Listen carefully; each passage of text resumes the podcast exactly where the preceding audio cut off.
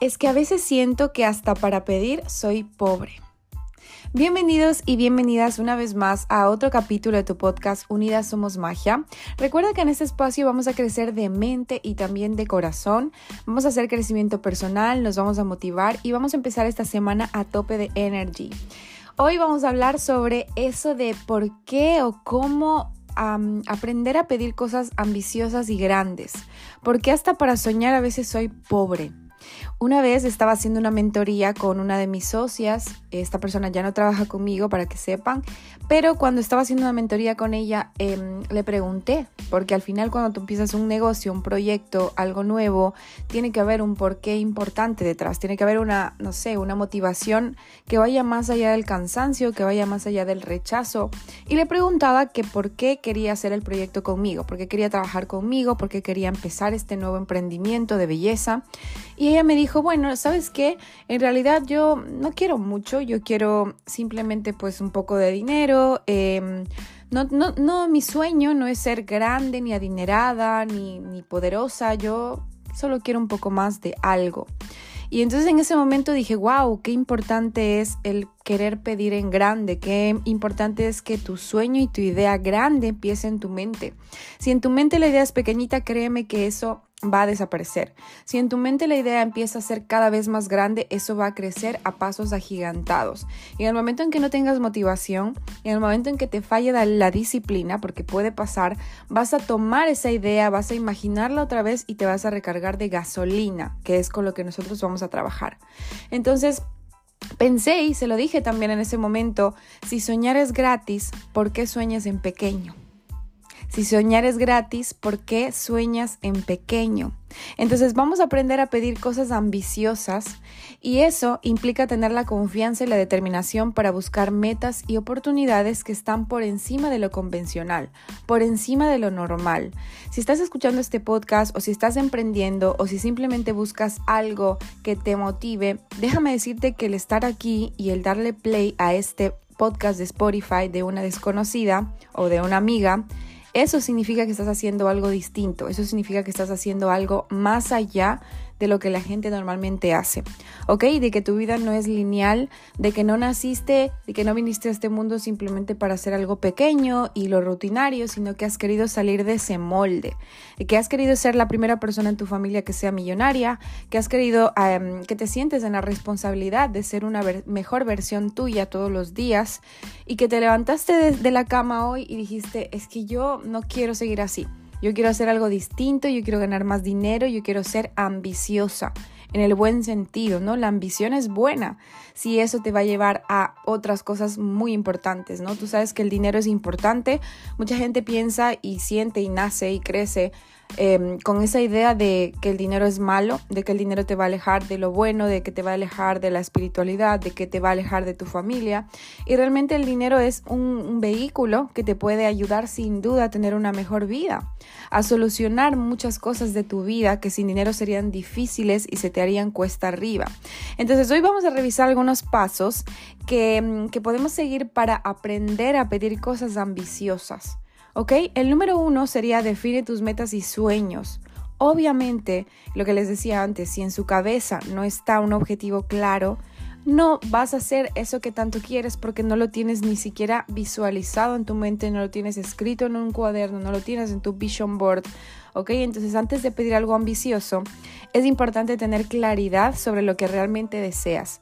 Define tus metas, eh, ten sueños específicos, no sueños como al aire, no yo quiero, bueno, algo así, no, algo específico y asegúrate de que eso que tú quieres conseguir sea desafiante pero alcanzable. Ok, imagínate, no es que mi meta es ser astronauta, pero yo pues probablemente sea demasiado difícil llegar a ser astronauta porque tengo que estudiar muchos años, porque a lo mejor ya no estoy en la edad, porque no me van a coger en la NASA, etcétera, etcétera. Revisa que esos sueños sean alcanzables y que tú sepas que los vas a poder lograr con muchísimo esfuerzo, sin descanso, madrugando, pero los vas a poder alcanzar.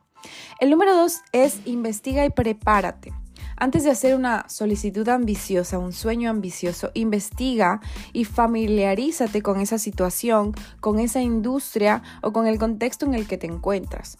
Adquiere ese conocimiento y las habilidades necesarias para respaldar ese sueño, para respaldar esa petición tuya al universo, a Dios o en lo que creas y aumentar esa confianza. Es decir, si yo, por ejemplo, me quiero dedicar a algo, pero no estoy preparada para hacer ese algo, lo primero que voy a hacer es prepararme para ese algo. Ok, mira, es que yo quiero ser la mejor vendedora.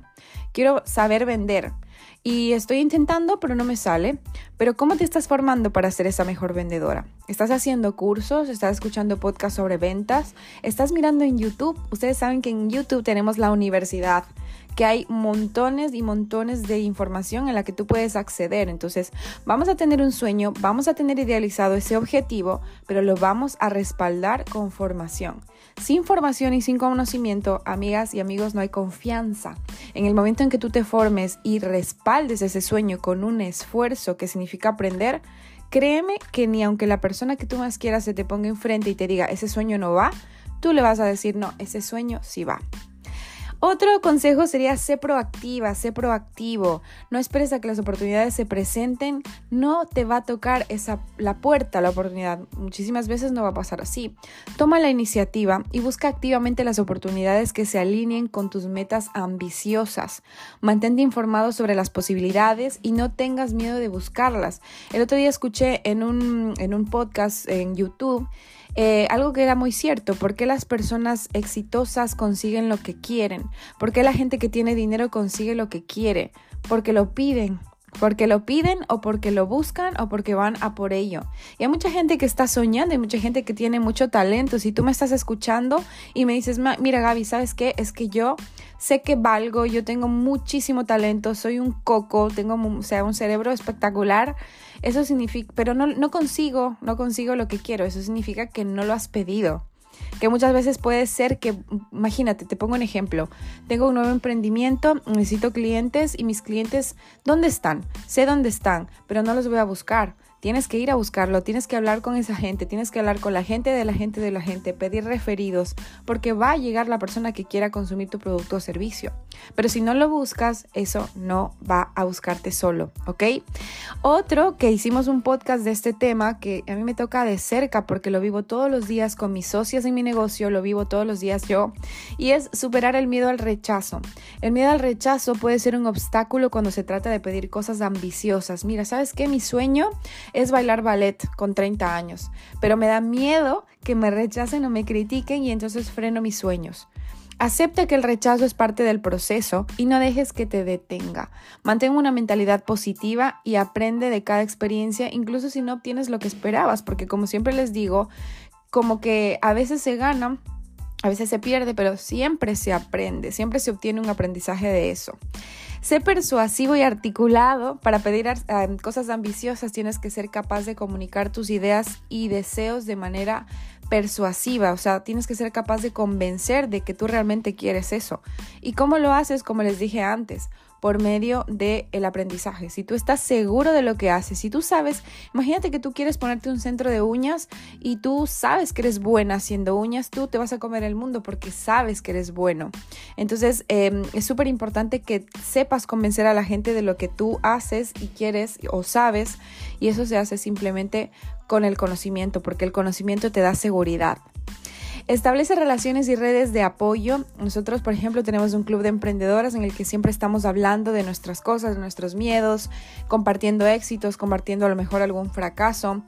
Eh, conecta con personas influyentes y con gente que ya ha pasado por eso. Siempre les digo, rodense de gente que está arriba, de gente que ya ha conseguido cosas en ese sector y en ese rubro, porque te hará aprender y te puede ayudar a respaldar esos sueños y a pensar en que tú también lo puedes conseguir y eso te va a ayudar a alcanzar tus metas.